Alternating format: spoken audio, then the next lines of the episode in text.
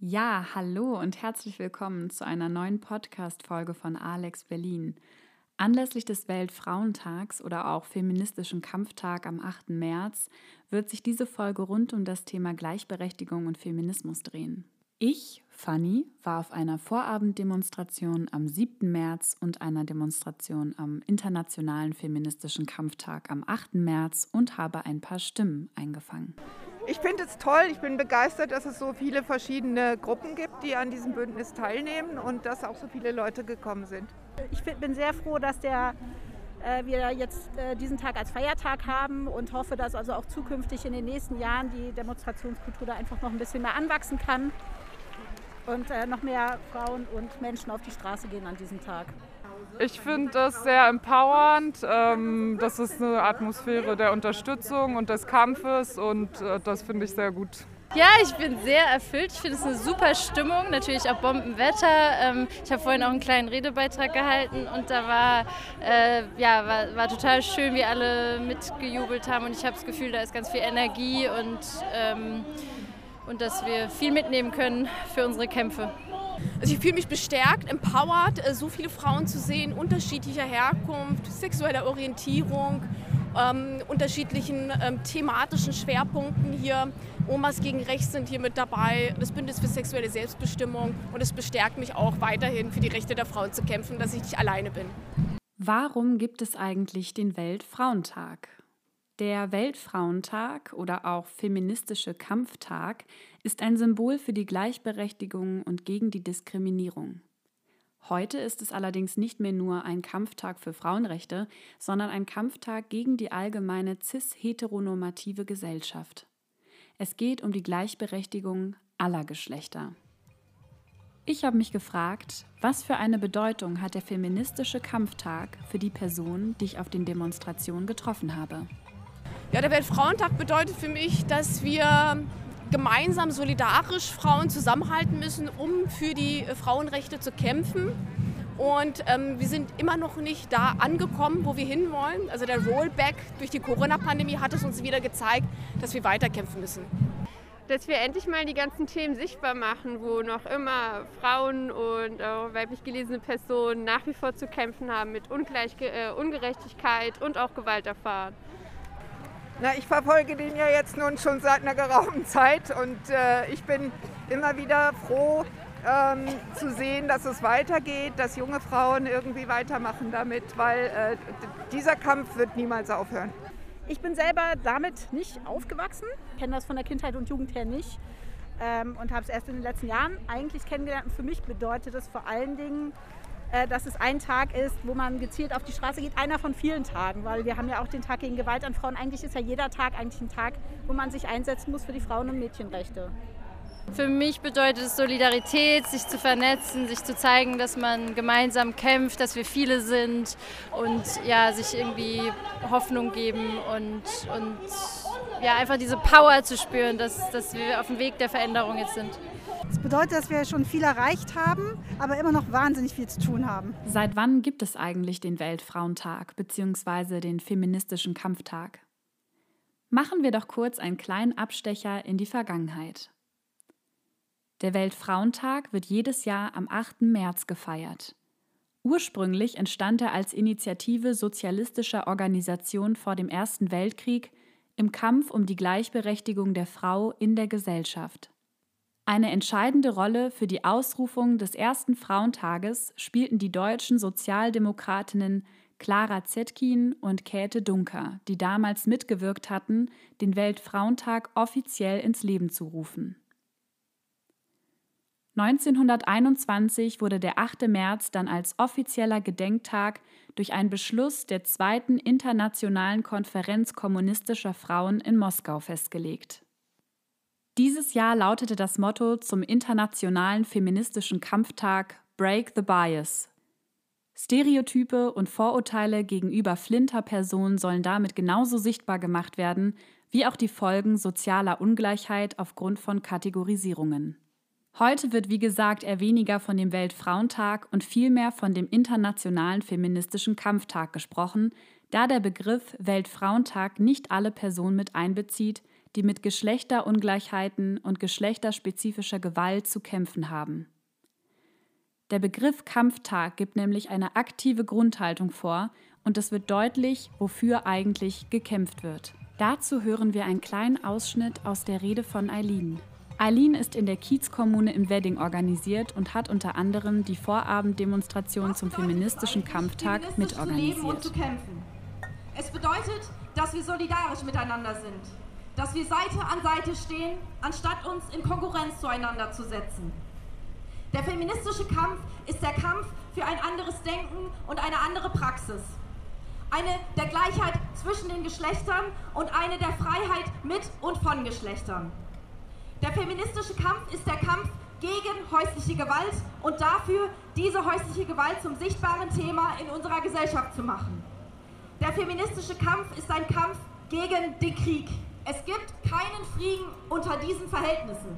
Und deshalb sagen wir, die Befreiung der Frauen und Queers kann nur unter der Befreiung der Welt von diesen Verhältnissen sein. Wir können nur frei sein, wenn diese Welt befreit ist von Macht und Wirtschaftsinteressen einiger weniger Menschen. Unser feministischer Kampf ist ein Kampf für eine Welt, in der es nicht mehr nötig ist, durch Kriege Geltungsbereiche abzustecken ganz schön beeindruckend und gleichzeitig auch super erschreckend, wie lange schon Flinter-Personen, also Frauen, lesbische, intersexuelle, nicht-binäre, trans- und Agenda-Personen, für die Rechte und die Gleichberechtigung in der Gesellschaft kämpfen müssen und es ja sogar im 21. Jahrhundert noch immer nicht vollständig erreicht ist. Was ist eigentlich der aktuelle Stand gerade?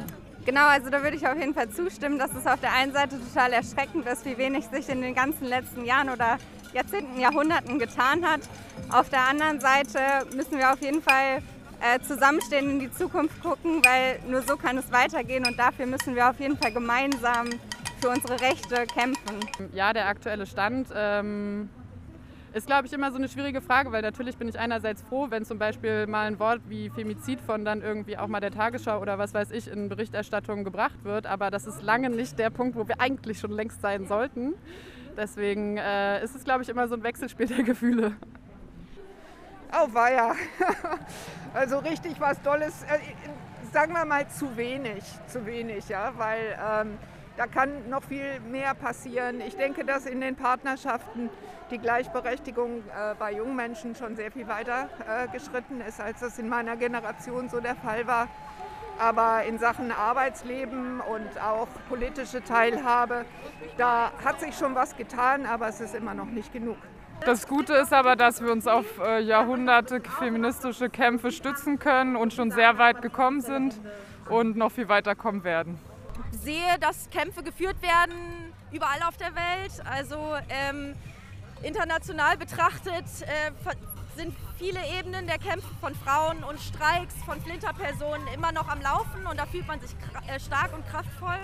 Ich habe das Gefühl, dass die Kämpfe aber auch sehr isoliert sind ähm, und dass es auch wichtig ist, unabhängig vom 8. März und unabhängig vom feministischen Kampftag immer wieder darauf aufmerksam zu machen, dass der Feminismus die Grundlage ist für ein gleichberechtigtes Leben aller Geschlechter und der Menschen auf der Welt. Ich bin mit Mitte 20 ja jetzt schon wirklich weit von der Schulzeit entfernt.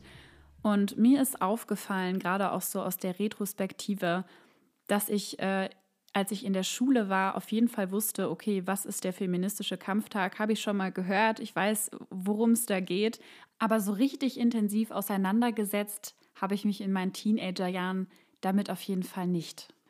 Obwohl ich Vorurteilen gerade auch in der Schule immer wieder ausgesetzt war, also sowas wie, das kannst du nicht gut, weil du ein Mädchen bist, und ich habe tatsächlich auch sexuelle Belästigung erfahren, habe es aber damals tatsächlich einfach als ja zu unserer Gesellschaft dazugehörend empfunden, was ja schon ziemlich krass ist, dass ich mir, obwohl ich sexuelle Belästigung erfahren habe oder auch sowas wie Catcalling auf der Straße und ich habe mich auch schon damals als Teenagerin nie sicher nachts auf der Straße gefühlt und hatte immer diesen klassischen Schlüssel zwischen meinen Fingern, falls mich jemand angreift und habe immer versucht, ganz lange Mäntel anzuziehen und möglichst unsexy auszusehen.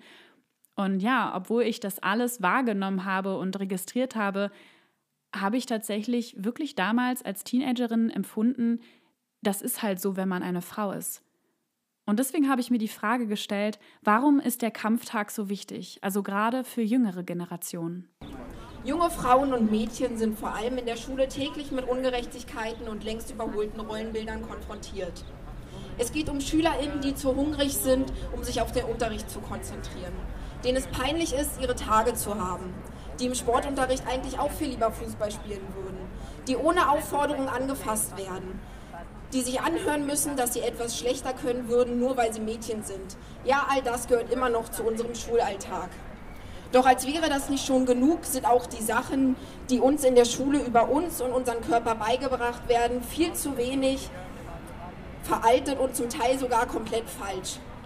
Wenn SchülerInnen immer noch nicht beigebracht wird, was eine Vulva ist, was für ein Unfug das mit dem Jungfernhäutchen ist, oder dass jeder über den eigenen Körper selbst bestimmen darf, dann stimmt da etwas ganz und gar nicht. Wir haben ein Recht darauf, über unsere Körper selbst zu bestimmen. Wir haben ein Recht auf Bildung und wir haben ein Recht darauf, nicht diskriminiert zu werden. Deswegen alle zusammen. My body, my choice. Raise your voice. My body, my choice. Raise your voice. Der Deutsche Bundestag beschloss am 3. Mai 1957 das Gesetz über die Gleichberechtigung von Mann und Frau auf dem Gebiet des bürgerlichen Rechts, also das sogenannte Gleichberechtigungsgesetz. Seit 1957 müsste man ja jetzt eigentlich annehmen, sind wir alle irgendwie gleichberechtigt. Doch diese Gleichberechtigung wird häufig nur als gefühlte Gleichberechtigung wahrgenommen. Denn auch heute noch haben Frauen mit einer Menge Vorurteilen zu kämpfen. Natürlich müssen Frauen weniger als Männer verdienen, denn sie sind schwächer, kleiner und weniger intelligent. Die Weiber sind hauptsächlich dazu bestimmt, die Geilheit der Männer zu befriedigen.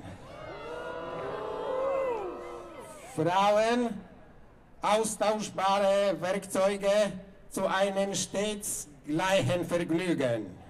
Ja, bevor ihr jetzt einen totalen Schreck bekommt, was spielt die uns hier vor? Diese Provokation war Inhalt einer auf der Demonstration aufgeführten Performance und natürlich beabsichtigt. Erschreckend ist dabei allerdings nur, dass das für viele Personen omnipräsent und gängiger Alltag ist, sich mit solchen Vorurteilen zu konfrontieren und auseinanderzusetzen. Was natürlich auch eine Menge, Menge Energie und Kraft fordert. Deswegen habe ich mir unter anderem auch die Frage gestellt, wo trifft man als Frau auf Vorurteile und Stereotype im Beruf oder auch im Studium? Das habe ich zwei Medizinstudentinnen gefragt. Beide sind aktiv bei Medical Students for Choice. Ihr hört jetzt Feline und Elisa. Ja, ich finde, ähm, es begegnet einem im Alltag eigentlich relativ oft, ob es auf dem Weg zur Bahn ist oder der Kollege, der einem dummen Spruch reindrückt. Ähm, und auch strukturell sieht man es immer wieder und allgemein, wie ähm, zum Beispiel Dozierende die Sprache benutzen oder vor allen Dingen auch im Medizinstudium, dass der männliche Körper immer als die Norm angenommen wird und über den weiblichen Körper geht es dann nur, wenn es um weibliche Geschlechtsorgane geht zum Beispiel. Da merke ich das immer wieder.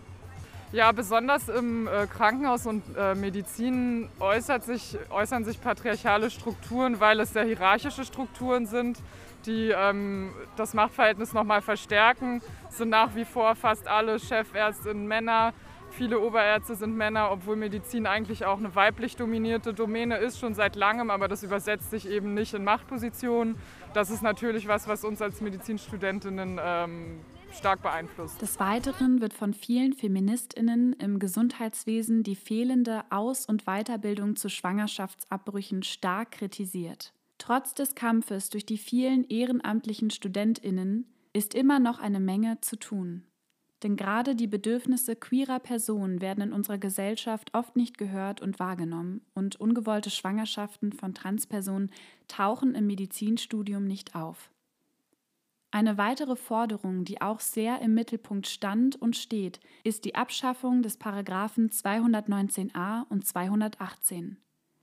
Die Streichung des Paragraphen 219a, welcher für das Werbeverbot von Schwangerschaftsabbrüchen stand, wurde durchgesetzt. Das ist irgendwie ja schon ein Grund zum Feiern, Doch solange der Paragraph 218, welcher einen Schwangerschaftsabbruch rechtswidrig macht, bleibt, ist der Kampf um den allgemeinen Zugang zu einer sicheren und gut betreuten Abtreibung immer noch nicht vorbei.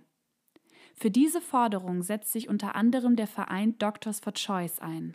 Es wird damit auch in Kauf genommen, dass Abbrüche in der medizinischen Aus- und Weiterbildung kaum thematisiert werden, obwohl sie einer der häufigsten gynäkologischen Eingriffe sind. Es wird in Kauf genommen, dass Verhütung und Abbrüche nicht von den Krankenkassen bezahlt werden, als ob sie eine Luxus- oder Lifestyle-Entscheidung wären und keine medizinische Grundversorgung, auf die gebärfähige Menschen nun mal angewiesen sind, wenn sie ihre Familienplanung selbst in die Hand nehmen wollen. Wer ungewollt schwanger ist und die Schwangerschaft abbrechen möchte, hat in Deutschland vor allem ein Problem. Eine Ärztin zu finden, die den Eingriff durchführt. Denn neun von zehn GynäkologInnen führen keine Abbrüche durch. Und die Zahl der wenigen Einrichtungen, die Abbrüche durchführen, ist seit 2003 um fast die Hälfte zurückgegangen. Tendenz weiter sinkend. Das war Dr. Alicia Bayer, die ihr gerade gehört habt. Sie ist Ärztin und Vorsitzende sowie Mitgründerin von Doctors for Choice Germany, ein Verein, der sich für den Zugang zu einem sicheren Schwangerschaftsabbruch einsetzt. Neben all den Kämpfen um die Gleichberechtigung aller Geschlechter in Bezug auf eine gerechte Verteilung und Anerkennung von Care-Arbeit, reproduktive Rechte und Selbstbestimmung gegen patriarchale Gewalt an Flinterpersonen, für intersektionale Gerechtigkeit und gegen Rassismus, Queerfeindlichkeit und Klassizismus, für die Rechte und Sichtbarkeit von trans-, inter- und nicht-binären Personen und noch vieles, vieles mehr, habe ich mir die Frage gestellt, Gab es in den letzten Monaten und Jahren überhaupt eine Entwicklung? Was hat sich verändert? Und wie sieht Gleichberechtigung im Arbeitsleben aus? Diese Fragen habe ich Betül Özdemir und Susanne Fischer gestellt. Hallo Betül und hallo Susanne. Könnt ihr euch vielleicht einmal ganz kurz vorstellen, wer ihr seid und was ihr so macht? Ja, mein Name ist Betül Özdemir. Ich bin die Vorsitzende der Arbeitsgemeinschaft Sozialdemokratische Frauen in Berlin-Mitte. Ich bin Susanne Fischer, ich bin die Landesvorsitzende der Arbeitsgemeinschaft Sozialdemokratischer Frauen und die Co-Vorsitzende der BVV-Fraktion für die SPD in der BVV Mitte. Ja, wie schon erwähnt, habe ich mir ja die Frage gestellt, gab es in den letzten Monaten und Jahren überhaupt eine Entwicklung? Hat sich was verändert und wie sieht Gleichberechtigung im Arbeitsleben aus? Vielleicht könnt ihr dazu ja was sagen. Ja, ähm, es gab eine Entwicklung, eine positive Entwicklung für Frauen in Führungspositionen mit dem Führungspositionengesetz zum Beispiel. Ähm, die Streichung des Paragraphen 219a, das sind positive Entwicklungen, die mich bestärkt haben. Aber durch die Corona-Pandemie ähm, haben wir auch ein Rollback in äh, klassische, traditionelle Rollenmuster erfahren. Und da, das hat gezeigt, dass wir weiter kämpfen müssen, immer weiter voran. Es gibt einerseits positive Entwicklungen, wie gesagt, der Frauentag oder Frauenkampftag wurde als Feiertag anerkannt. 219a wird jetzt gestrichen. Andererseits sehen wir auch, dass gerade toxische Männlichkeit, wir sehen es gerade im Ukraine-Konflikt, wahnsinnig zugenommen hat. Und wir sehen auch in anderen Ländern wie Amerika, dass es einen Backslash gibt und wir weiterhin wachsam sein müssen und für die Rechte von Frauen auf, auf die Straße gehen müssen.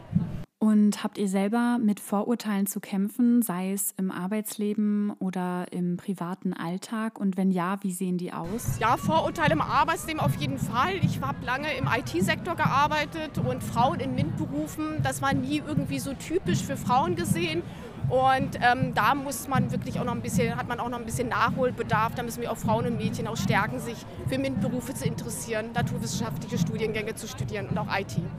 Es ist häufig so, dass man Frauen nicht zutraut, etwas zu tun. Es ist die Frage, kriegst du vielleicht bald ein Kind? Möchtest du das wirklich machen? Bist du zu jung? Bist du zu alt? Es gibt überall Vorurteile, die man mitbekommt. Einige sind sehr subtil, andere sind manchmal etwas deutlicher. Und die kriegt jede Frau irgendwann mal mit. Okay, und wie würde dann Gleichberechtigung bei euch im Arbeitsleben so aussehen? Gleichberechtigung im Arbeitsleben, das bedeutet für mich auf jeden Fall gleiche Bezahlung, also gleicher Lohn für die gleichwertige Tätigkeit, dass wir Frauen genauso viel verdienen wie die Männer und dass wir Frauen auch ähm, uns bestärken, auch für Führungspositionen zu kandidieren oder auch uns zu bewerben.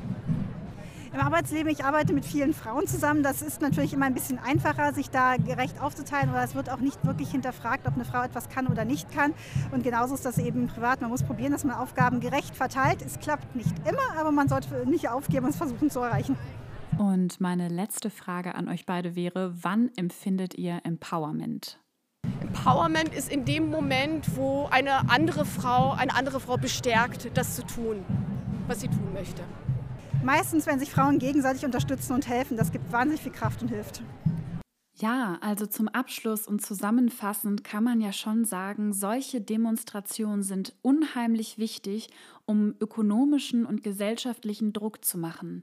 Es geht darum, Aufmerksamkeit zu erzeugen und gemeinsam für eine solidarische und gerechte Gesellschaft zu kämpfen. Ja, und meine letzte Frage zu der heutigen Podcast-Folge über den feministischen Kampftag, Gleichberechtigung und Feminismus lautet, was gibt es noch alles für uns zu tun? Was sollte in Zukunft noch passieren, was aktuell noch ähm, nicht da ist? Ich wünsche mir, dass ja, wir diese Stärke einfach nutzen und irgendwie erkennen, wie stark Frauen sind, dass alle erkennen, wie stark Frauen sind und ähm, genau wir gemeinsam in die Zukunft gehen können. Mehr Aufmerksamkeit von äh, PolitikerInnen, von der Staatsseite im Allgemeinen. Es sollten gewisse Straftatbestände überdacht werden. Es sollte in der Justiz allgemein ganz schön viel äh, überarbeitet werden. Es sollten Menschen mitgedacht werden, die eben nicht in dieser binären Frau-Mann-Welt verortet sind.